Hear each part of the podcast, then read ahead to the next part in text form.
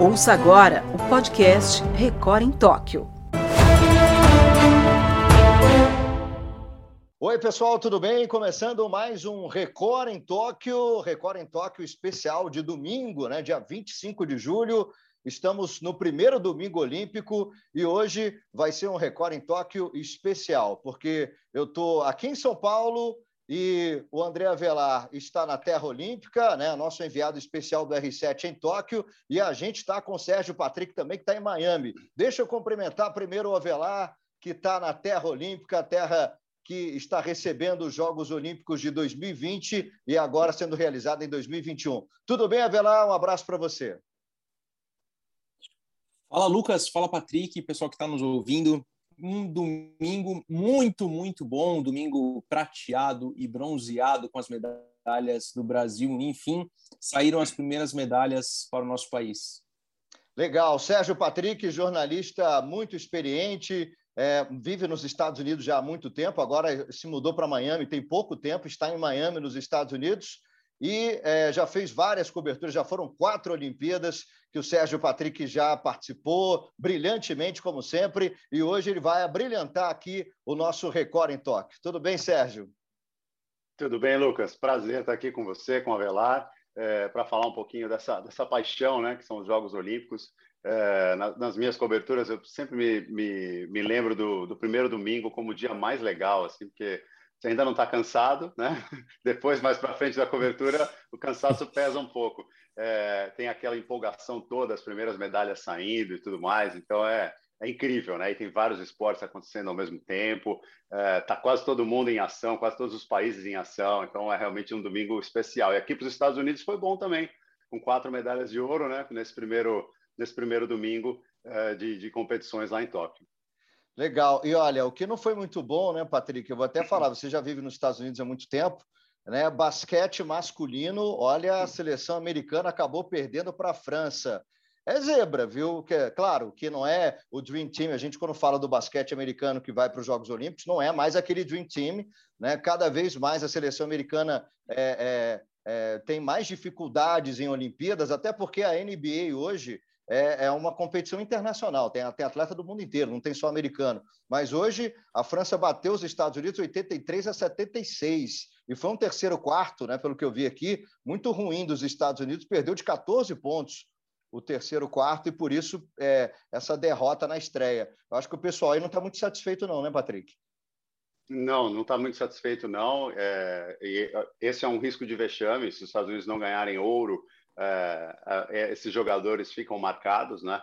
É, foi assim há aproximadamente 20 anos, 2002 no Mundial, 2004 na Olimpíada, os times vacilaram, com muitos jogadores bons da NBA, mas não com todas as estrelas, e aí veio a reação, né, quando todo mundo resolveu voltar, aceitar os convites da, da, da seleção é, e fazer do, do time americano tricampeão olímpico, né, 2008, 2012, 2016, os Estados Unidos não, não deram chance para ninguém. LeBron jogando, Kobe jogando, uh, Kevin Durant jogando. O Durant está nesse time, né? É, esse time é muito bom e dá, tá difícil de entender. O técnico é excelente, é o Greg Popovich, que ganhou tudo com o San Antonio Spurs. O time perdeu na, na preparação para a Nigéria e para a Austrália, e agora, nesse terceiro quarto, só 11 pontos. Realmente é difícil de entender porque que esse time está jogando tão mal.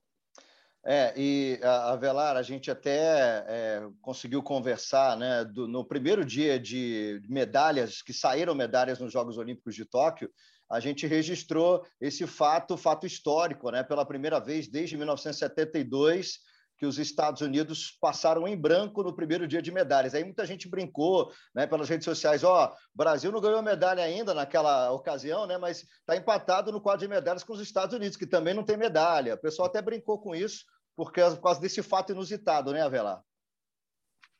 A gente pode brincar um pouquinho com isso, sim. É, mas falando sobre o maior e melhor esporte do mundo, o basquete, que eu sou muito fã, é, esse time Todos do Greg Popovich. Somos, né? ah, somos. Eu, eu tenho um adendo ainda que um dos, um dos defeitos que eu tenho é torcer para o San Antonio Spurs. Então, esse time do Greg Popovich, assim, me causa um pouco de ciúmes, né? Porque é o técnico do meu time não treinando o meu time, treinando na seleção americana. É, e não, não sabe implementar ainda o modo de jogo do San Antonio Spurs, o modo de jogo ficou muito conhecido. A, junto com a, com a Austrália, a França é um dos melhores times desse campeonato olímpico de basquete, tá? Então, claro, evidentemente, chega a ser uma surpresa sim, porém não é ainda aquela catástrofe. Evidentemente que falando do Dream Team, tudo vai ter uma grande proporção. É claro que os americanos têm super direito de ficar chateadíssimos com essa derrota, com as derrotas na, na preparação também, mas acredito que eles ainda vão, vão saber o que fazer. Com certeza. Lucas, permita-me uma claro, claro. historinha sobre transmissão desse jogo. É, houve muita reação nas redes sociais. A NBC, né, a NBC, que é a emissora que detém os direitos, não colocou na, na televisão, nem no seu canal principal, nem no cabo, nem nas emissoras que, que tem na, é, na TV a cabo. Esse jogo ficou só no serviço de streaming que ela tenta vender, que é o serviço Peacock, é, 5 ou 10 dólares, dependendo se você quer com um anúncio ou sem anúncio mas é, é, foi uma maneira da NBC tentar atrair mais gente para o seu serviço de streaming. E aí vai, o time, time americano perde, então para a NBC não foi bom negócio fazer essa escolha. Estava passando tiro com arco, vôlei de praia na televisão é, e no, só no streaming esse time de basquete dos Estados Unidos. É, bom, acho que o pessoal né, do, dos Estados Unidos não ficou nada satisfeito com essa decisão da NBC. Enfim, vamos, vamos, vamos, vamos mudar agora de assunto, vamos falar um pouquinho das medalhas brasileiras, né? Já que é, tivemos nessa madrugada as primeiras medalhas para o Brasil. E a primeira medalha saiu de um esporte que é estreante em Olimpíada, no skate, que o Brasil realmente é favoritíssimo no feminino, e no masculino fez bonito também com a medalha de prata do Kelvin Hoffler né, a primeira medalha brasileira aí nos Estados Unidos. Ele perdeu para um japonês, o Yuto Horigomi, do Japão, foi o medalhista de ouro, e o bronze saiu para os Estados Unidos, o Jagger Eaton, americano, ficando com a medalha de bronze. E a lenda do skate, né, o Nigel Houston, sofreu uma queda, terminou na sétima colocação, não foi bem nessa competição, mas Avelar, saindo essa primeira medalha do Kelvin Hoffler, e a expectativa maior ainda para o skate feminino, porque nós temos três brasileiras aí com chances de medalha, né? Lucas, me agradou bastante a competição do skate, tá? A gente tinha uma dúvida antes de começar se quem precisava de quem, se seria o skate que precisaria da Olimpíada ou a Olimpíada que, para se modernizar, precisaria do skate. Bom, não tenho essa resposta, mas acredito que foi bom para ambos. O skate Casamento olímpico fez perfeito, muito né, sucesso. Casamento perfeito. Casamento perfeito, corretamente. O, a competição olímpica aqui foi muito boa, foi num parque super bonito, que vai servir, inclusive, de legado para a população japonesa. Aliás, você estava lá, né, Avelar? Estava lá num sol, Lucas, num sol. Eu gosto de calor, gosto de sol, mas 33 graus para competir, não, os atletas não estavam passando muito bem ali, não. E nós, jornalistas, também Ainda tinha um refresquinho ali da sala de imprensa, do ar-condicionado, mas estava muito, muito quente mesmo. É, vendo o Yuto, o japonês que foi, foi o primeiro medalhista é, olímpico, né? Ele respondeu uma pergunta muito curiosa sobre como que é o skate no Japão, como é, as pessoas que acompanham mais o skate falam como é a cena do skate na capital japonesa, em Tóquio. Ao redor do parque, que servirá de legado para a população japonesa, existem placas que adivinhe só, não pode andar de skate. O Yuto comentou sobre isso e disse que esperava que essa medalha servisse como uma forma de mudar a postura, mudar a cultura no Japão. Para as meninas do Brasil amanhã, um pódio 100% brasileiro, sim, é possível. Digo isso não com base em achismos, um pouco de achismo, um pouco de desejo também, mas as três brasileiras, é, é, Pamela Rosa, Raíssa Leal e Letícia Buffoni ocupam as quatro primeiras posições do ranking, ou seja, dá para acreditar sim. Quem sabe até num pódio completo do Brasil com as três brasileiras, ouro, prata e bronze, seriam, é um sonho né, dos brasileiros, mas isso pode acontecer. E você, Patrick, o que, você está achando aí desse do skate, né, estreando em Jogos Olímpicos? Ah, eu achei a transmissão incrível, né? Que acho que conta muito, bonita, né? Bonita de ver. É, relativamente fácil de entender. Acho que ainda vai, vai é, o pessoal vai precisar de um tempo para entender os descartes, as, a, a, diferença entre a, as primeiras apresentações livres ali com tempo e depois a, a, o que, a nota que é só para as manobras e tal. Mas, de modo geral, assim, achei é, muito legal. Acho que a Olimpíada deu uma, uma bola dentro incrível. Aí, é, é bonito de ver, é rápido, é dinâmico, né? As apresentações são relativamente curtas e, e dá para você entender, né? Normalmente uma manobra bem feita é, mesmo que você não seja é, expert em, em, skate, você consegue ver que a manobra foi completa e bem feita e que é difícil e tudo mais. Então, acho que é, realmente foi, um, foi, uma estreia é, muito legal do skate, e ainda mais com, com medalha para o Brasil, né? Lucas, Bom, é... complementando, Diga, complementando o que o Patrick falou, a NBC tem comentários de quem? A lenda, Tony Hawk. E o Tony Hawk andava na pista, a gente comentou isso nos programas passados, a pista, evidentemente, é fechada aos atletas, só os atletas olímpicos podem competir ali. Mas o Tony Hawk é comentarista de uma TV, da TV americana, da NBC vai fechar a pista para um cara desse, né? Não tem como. Não tem e a relação dele com as atletas brasileiras é muito, muito boa, muito positiva. Ele passa o dia de treino ali filmando as meninas, filmando as brasileiras e dando um toque ao outro. É muito bacana de ver como é, é um cara, é uma, é uma estrela e não quer esse protagonismo no momento que ele não participa da competição. É, e, e para a Raíssa, né, que tem 13 anos, já virou Toninho Hawker, né? Já, já botou o apelido. Isso é, isso é bacana, né? Quer dizer, uma lenda do esporte com uma menina que é uma das mais jovens da Olimpíada, né, Patrick? É, só a Olimpíada mesmo para proporcionar momentos como esse, né? É, e se a gente uh, for levar para outras modalidades, por exemplo, o Chase uh, Kelly, que ganhou medalha de ouro hoje, era um garoto que admirava o, o Michael Phelps, chegou a esperar em estacionamento para conversar com o Michael Phelps, depois passou a treinar junto, e aí o Phelps também está comentando para a NBC, é, e ficou, vocês não acreditam que ele comemorava no ar aqui quando o, o Chase ganhou a medalha de ouro. É, o próprio Joseph Schooling, que ganhou de Singapura, que ganhou do Phelps no Sem Borboleta no Rio, é, também é um cara que tinha uma foto lá de quando era criancinha, adolescente, né, 13 anos, com o Phelps. Então, é, esse, essa relação é super legal, né? E talvez esteja aí mais um, mais, mais, mais algo, outra coisa interessante para a Olimpíada incorporar, né? Trazer as lendas para interagir com os atletas mais jovens. Acho que fica uma mistura super legal, né? Legal, com certeza. Ó, a gente está acompanhando um recorde em Tóquio hoje para lá de internacional, em conexão São Paulo, Tóquio, Miami, nesse recorde em Tóquio de altíssimo nível. A gente é conversando sobre o que aconteceu nesse domingo olímpico, né? o primeiro domingo dos Jogos de Tóquio. E, e olha, Vela, eu não queria nem falar sobre isso, não, mas é como isso repercutiu muito nas redes sociais.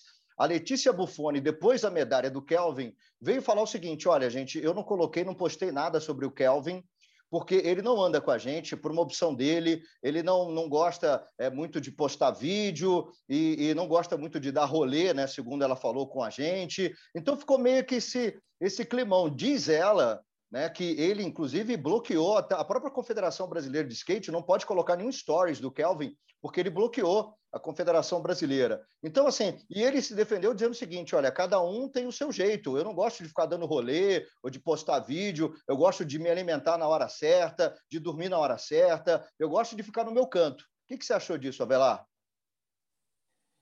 Lucas, eu entendi que a Letícia entrou numa polêmica desnecessária. Ninguém tinha evidentemente, poxa, quem sou eu para dizer alguma coisa, mas é, ela tem direito de se manifestar, assim, ela estava na arquibancada e o stories que ela posta é de comemoração da medalha de ouro, de, de parabéns pela medalha de ouro do japonês. É, e depois ficou faltando a medalha de prata. Daí veio a pergunta: bom, teria passado batido se ela não fizesse o stories é, alimentando Sim. isso?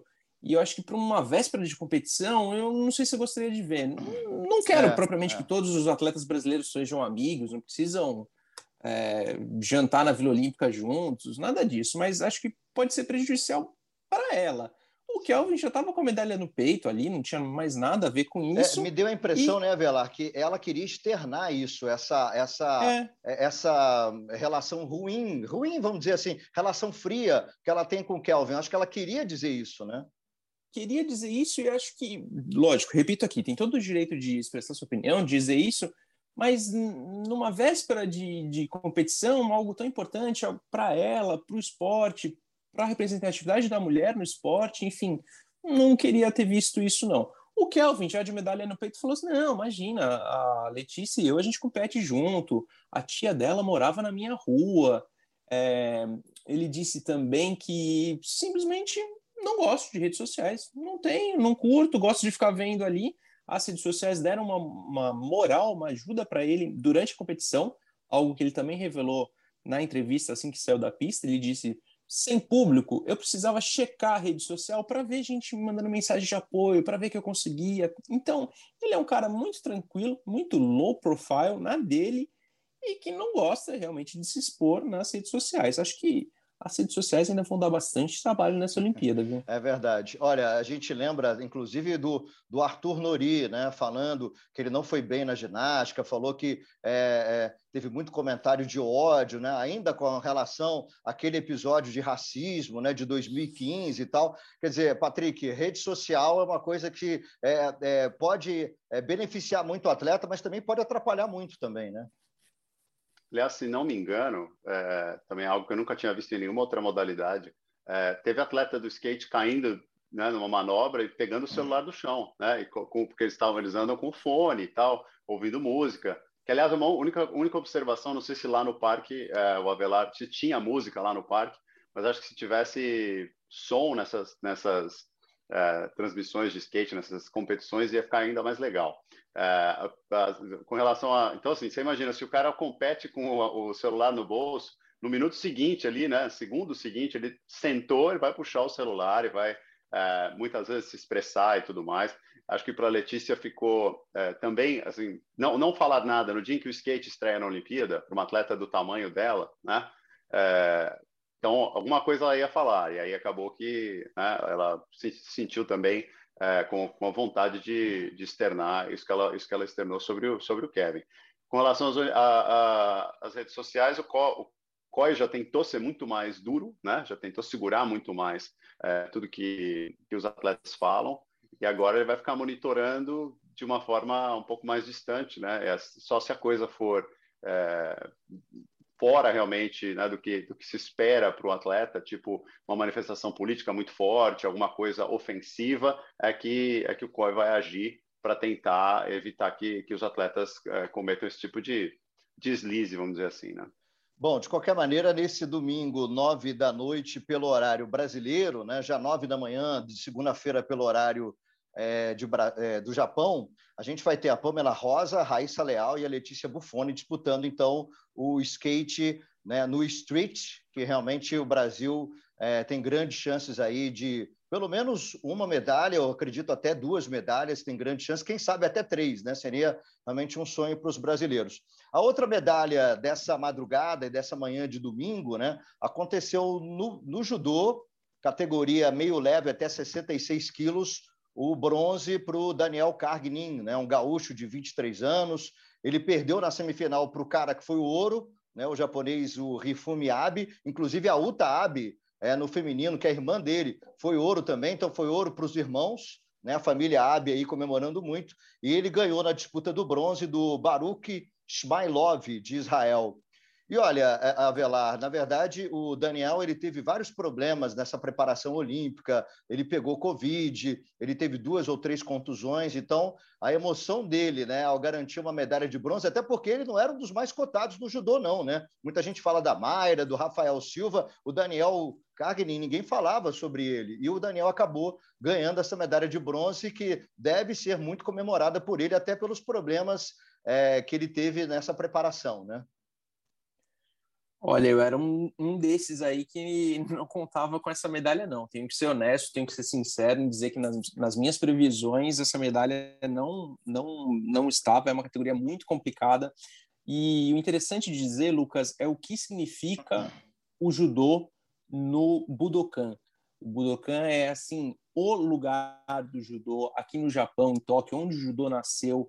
É um ginásio com capacidade cidade assim para muita muita gente é muito alto é muito bonito enfim é, dá chega a dar uma pena sabe que a gente pensava que pudesse ter público. Evidentemente com a covid-19 a gente não, não pode é, contemporizar a gente não pode abrir restrições não pode pedir para o coronavírus dar um tempo durante a Olimpíada. É, na minha opinião foi acertada sim a decisão de não ter público. É, mas essa representação do Budokan, do Nippon Budokan, que é o, o palco das competições do judô, é muito muito simbólico, muito interessante para mim. Ver um brasileiro ganhando medalha de bronze ali, melhor ainda, foi assim um domingo bem especial realmente. Com certeza. Eu diria, Patrick, que o judô está para o japonês, assim como o basquete, a NFL, por exemplo, está para os americanos, né? Exatamente. É um negócio bonito de ver. É, nas Olimpíadas, que eu tive o, prazer de, de cobrir, é, você tinha sempre a, a torcida mais numerosa é, e, e, fazendo a maior festa do Japão, né? Bandeirinhas e, e sempre concentrados ali é, em Sydney, em Pequim, é, em Atenas, né? E é um negócio que realmente seria lindo é, em Tóquio. O que não vai deixar de acontecer é o número de medalhas do Japão. Né? O Japão tem chance de subir ao pódio em todas as categorias do judô, é provável que faça isso mesmo, mostrando a sua, sua força incrível, apesar é, do desenvolvimento em outros lugares do mundo. Né? A França é forte, Israel, Armênia, Brasil, Rússia, até aqui nos Estados Unidos, de vez em quando aparece um, uh, um ou outro, Cuba, uh, o judô continua sendo um esporte com domínio japonês incrível.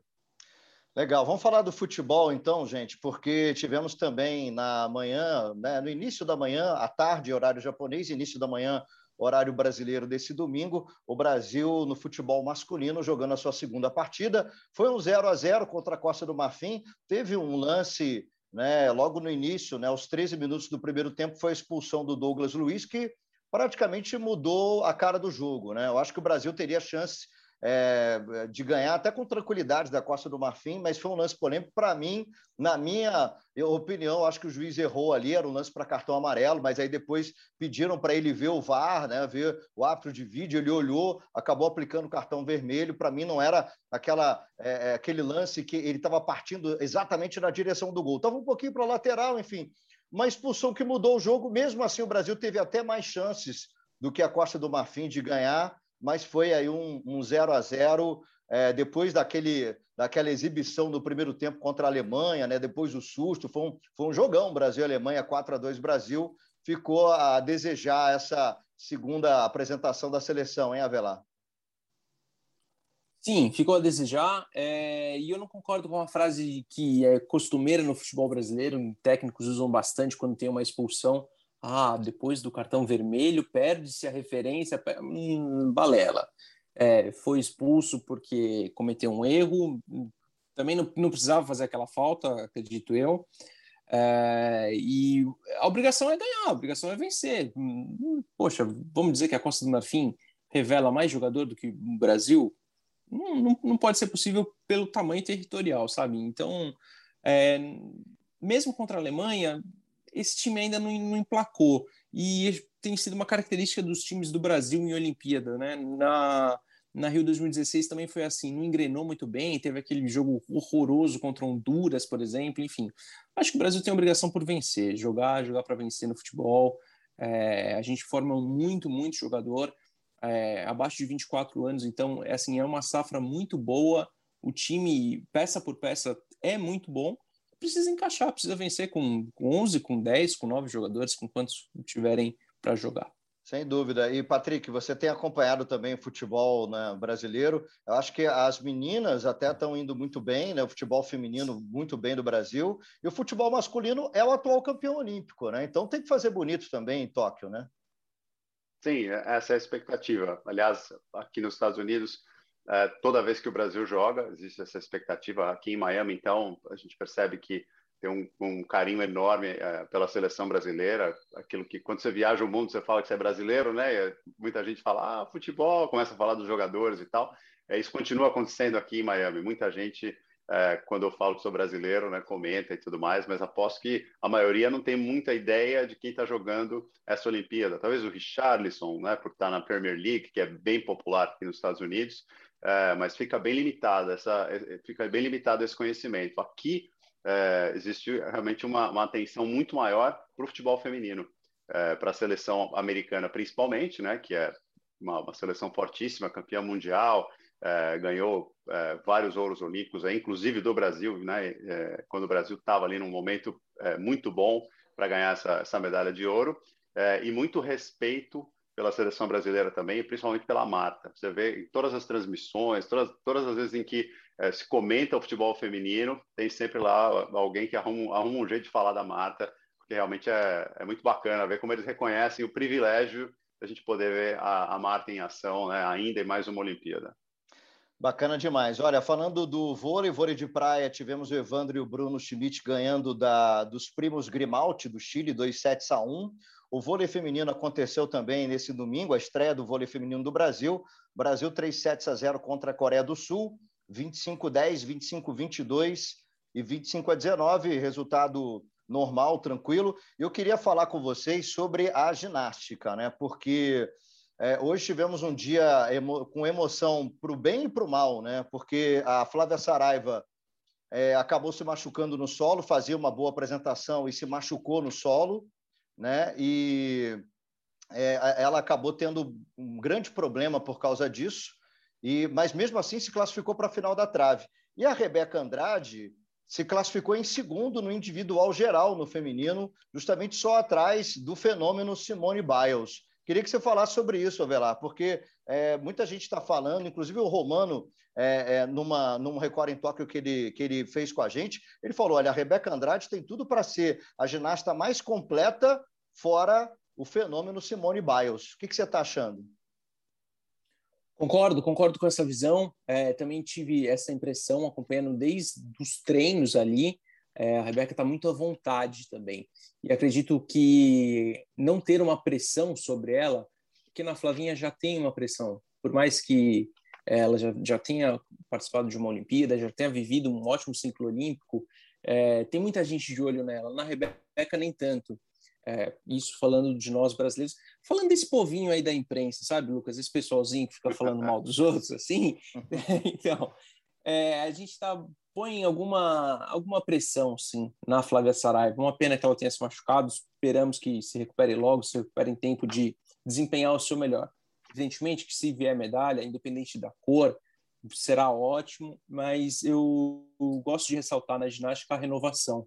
A renovação é muito importante e ter a Rebeca ali é, na final é muito, muito bom para a gente. Eu fiquei muito feliz com o dia de hoje na ginástica. Com certeza, ela que fez o baile da favela, né, no, na apresentação do solo, é, o funk no solo, né, e ela ficou, é, na verdade, ela se classificou no solo em quarto lugar, se classificou no salto em terceiro lugar, e na competição individual geral, ela se classificou em segundo lugar, só atrás da Simone Biles, a americana Simone Biles, que tem tudo para ser a grande estrela da Olimpíada. O pessoal fala muito disso aí em, em Miami, né, Patrick? Nossa, você não tem ideia, vocês não têm ideia do, da paixão do americano pela Simone Biles. É, até chegou num ponto que essa semana é, teve reportagens sobre algumas das outras atletas e o pessoal estava comemorando, falando finalmente alguém está falando de alguém mais a, a, da ginástica além da Simone Biles, que não é a Simone Biles, porque é um time bom. Os Estados Unidos têm dominado a ginástica no, feminina nos últimos anos, né?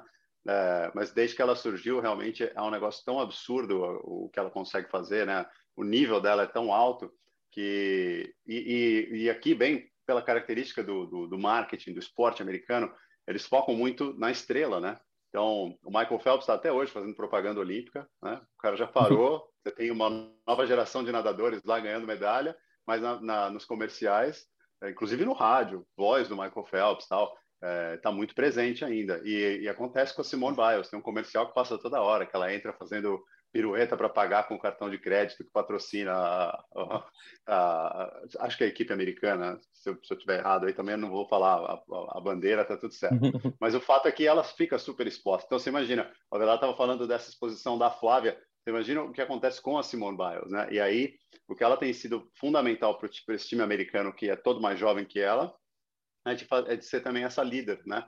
De conseguir desempenhar. Hoje eles consideraram um dia ruim é, da equipe, então você vê, ela foi primeira e o time ainda conseguiu passar, mas é, consideraram um dia ruim em termos de performance, né? Porque na ginástica você consegue ver bem, a, a régua é a mesma, né? Então, pela pontuação, você sabe, você compara com uma competição de dois anos atrás, três anos atrás, o que essas atletas têm a capacidade de fazer. A expectativa é enorme, porque o time americano é, tem tudo para realmente ganhar de novo por equipes, ver a Simone Biles ganhando individual geral é, e faturando a maioria dos aparelhos também. Vamos ver se sobra alguma coisinha para o Brasil aí, mas o fato é que Simone Biles é, é, realmente a cara da Olimpíada aqui nos Estados Unidos, é um negócio impressionante. Ganhou até emoji, né? É, então, não sei se foi só o Twitter, mas é, o GOAT, né, o que eles falam muito aqui nos Estados Unidos, Greatest of All Time, com o colan ali da Simone Biles e a medalha de ouro no peito, que é realmente é um negócio é, impressionante. A ideia gente. do emoji ficou bonita, mas o emoji em si tá feio, hein? Eu não, não gostei do emoji, não. Depois eu vocês podem conferir lá. Também não gostei muito, não, viu? Eu também vi, não gostei muito. Não. Tá difícil de é, decifrar, pra, né, Lucas? Para explicar, é. Goat, é, Goat é cabra, né? Então o, o emoji é uma cabrinha, mas é, é, sempre o que as pessoas usam aqui na, na internet para fazer a referência, porque o, o, né, a sigla é Greatest of All Time, o maior. E aliás, eles, eles, eles são tão exagerados aqui que eles chamam, da, da mesma modalidade, tem três quatro, três, quatro atletas que eles chamam de greatest of all time. Falo, peraí, decide quem você acha que é, o, que é o melhor de todos os tempos dessa semana. Mas pelo menos na ginástica não tem discussão. Aí tá todo mundo falando da Simone Biles. Legal, gente. Quando o papo é bom, o tempo passa rápido, né? A gente já está estourando o tempo aqui do Record em Tóquio. É, Sérgio Patrick, queria agradecer demais a sua presença internacional de Miami, direto aqui com conexão com São Paulo, com Tóquio. E, bom, domingo, você, domingo que vem você vai estar com a gente de novo para conversar mais sobre a Olimpíada. Obrigado, viu, Patrick? Eu vou ter, vou ter esse prazer, né? Eu, eu, agora eu sou obrigado a assistir tudo de Olimpíada, é isso que você está me dizendo, Lucas? É isso, é isso, é isso. assistir aí. tudo, todas as madrugadas, tá bom. Então vou, vou cumprir minha missão, hein? Uma honra conversar contigo, conversar com a Velar é, e atualizar um pouco do que está acontecendo nessa Olimpíada. Valeu. Legal, Avelar, obrigado mais uma vez e bom, boa segunda-feira, porque já, já entramos na segunda-feira, né, no horário japonês aí.